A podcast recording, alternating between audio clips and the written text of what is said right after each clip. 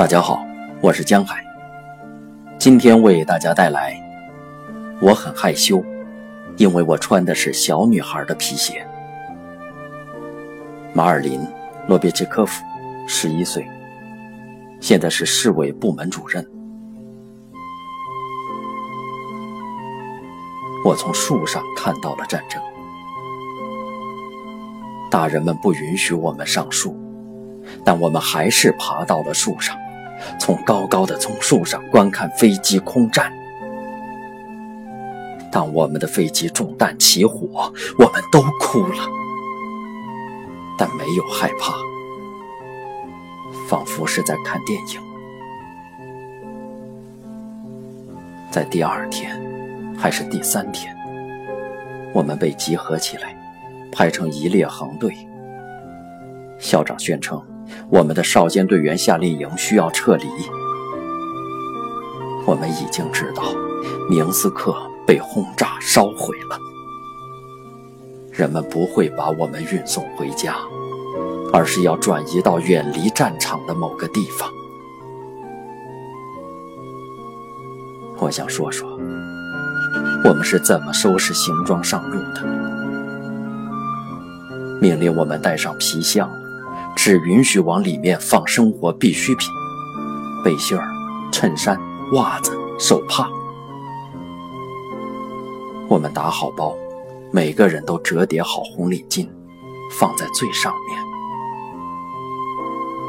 少年的头脑中勾勒出这样一幅画面：德国人要是遇到我们，我们打开皮箱，一眼就能看到里面放的是红领巾。我们会向他们复仇。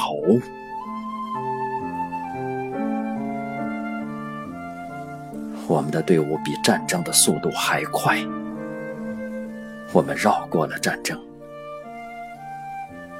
在停靠的那些车站上，人们对战争还一无所知，还没有看到过战争。而我们这些孩子讲述了飞机空战的事。但是，越往远离家乡的方向走，我们越期待父母能够来领走我们。有许多人的父母已经不在人世了，我们没有怀疑。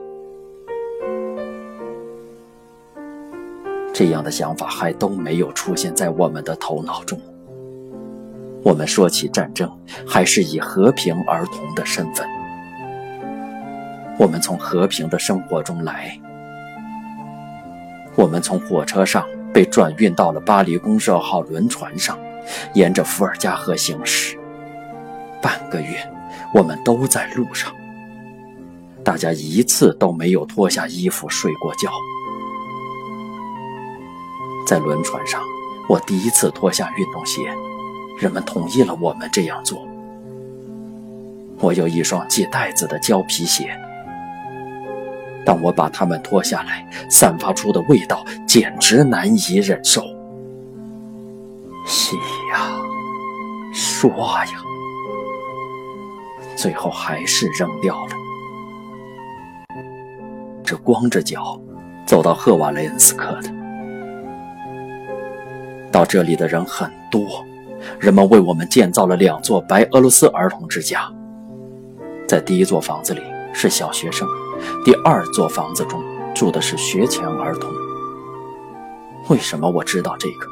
因为那些需要和哥哥或姐姐分开住的孩子哭得很厉害，特别是那些年龄小的，害怕失去亲人。我们在少先队员夏令营的时候，父母不在身边，我们都很兴奋，像是在做游戏。可现在。我们都害怕了。有家的孩子习惯了依赖父母，习惯了温情。我的妈妈总是在每天早晨叫醒我，在晚上睡觉时亲吻我。我们住的旁边是保育院，那里住的是真正的孤儿。我们和他们还是有很大区别的。他们习惯了没有父母的生活，而我们也应该习惯这些。我想起了1943年吃的食物：一天给一勺牛奶，一块面包，煮甜菜；夏天是西瓜皮熬的汤。我们看了电影纪录片《三月四月》，片子讲的是我们的侦查员怎么用桦树皮熬粥喝。我们的小女孩也都学会了熬桦树皮粥。秋天的时候，我们自己储备好了木柴，每个人都有定额，一立方。树林在山上，先把树木放倒，把四周削平。然后锯成一米来长的木块，堆放起来。额度是按照成年人的标准定的，而女孩们也给我们帮忙。她们比我们男孩还能干。在家里，我们从来没有锯过木头，因为都是城市人。而在这里，需要锯开粗木桩，要劈柴。我们都饿得厉害，无论是白天还是夜晚，干活的时候，还是在睡梦中，都想吃东西。特别在冬天，我们从保育院跑到军营，战士们经常能给我们一碗汤喝，但是我们人太多了，那里也不能给所有人管饱。你要是来得及第一个的话，还能吃上点什么；要是晚一步，什么也剩不下了。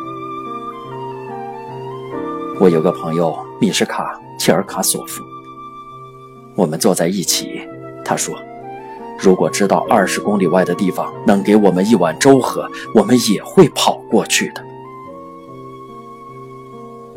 院子里是零下三十摄氏度的气温。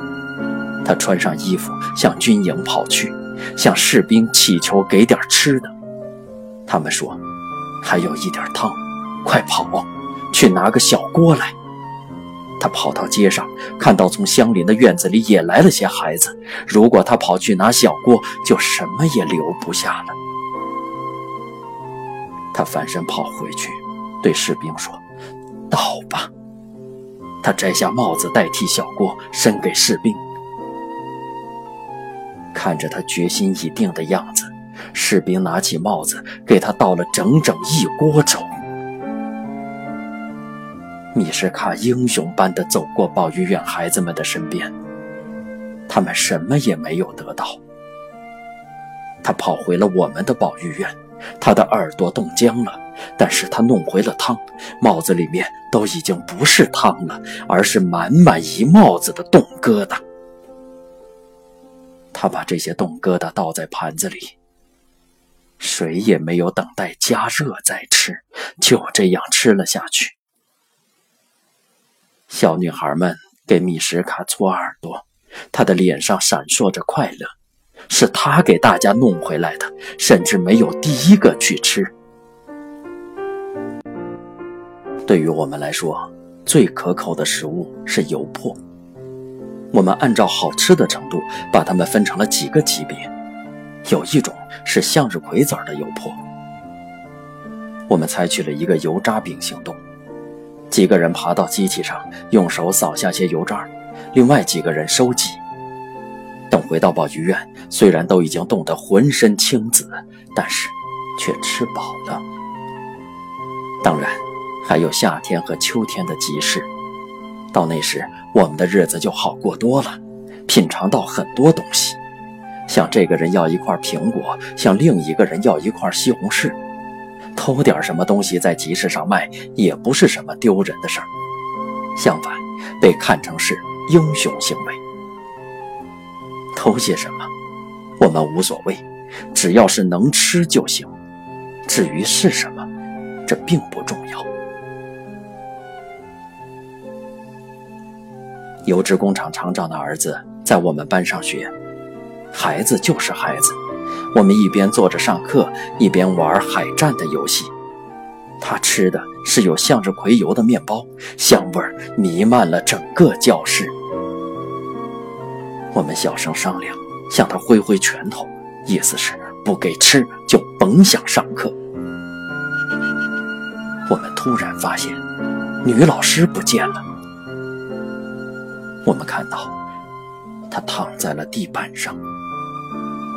他饿坏了，也闻到了这种香味儿，就摔倒，昏厥了过去。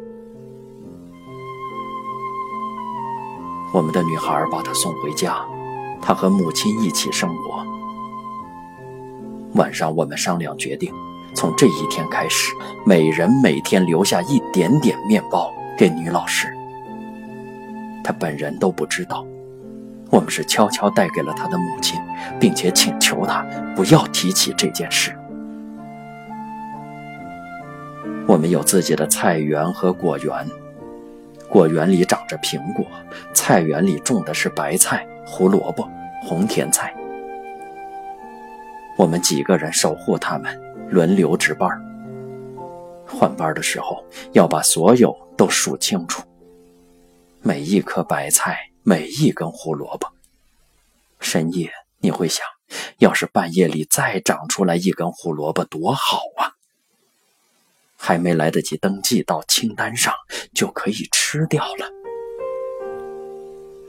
如果胡萝卜已经登记在册了，上帝保佑，千万别弄丢了，那样就太丢人了。我们坐在菜园里，周围都是吃的，而我们却在忍受着饥饿，太想吃东西了。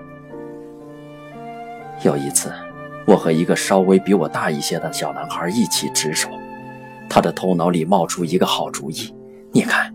奶牛在吃草，怎么了，傻瓜？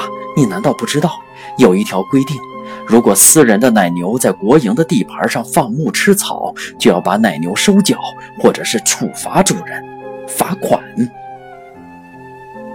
他在草地上吃草呢，你看看，他拴着了吗？于是，他说出了自己的主意。我们把牛牵过来，牵到自己的菜园里拴好，然后我们去找主人。于是，我们就这样做了，把牛牵到我们保育院的菜园里拴好。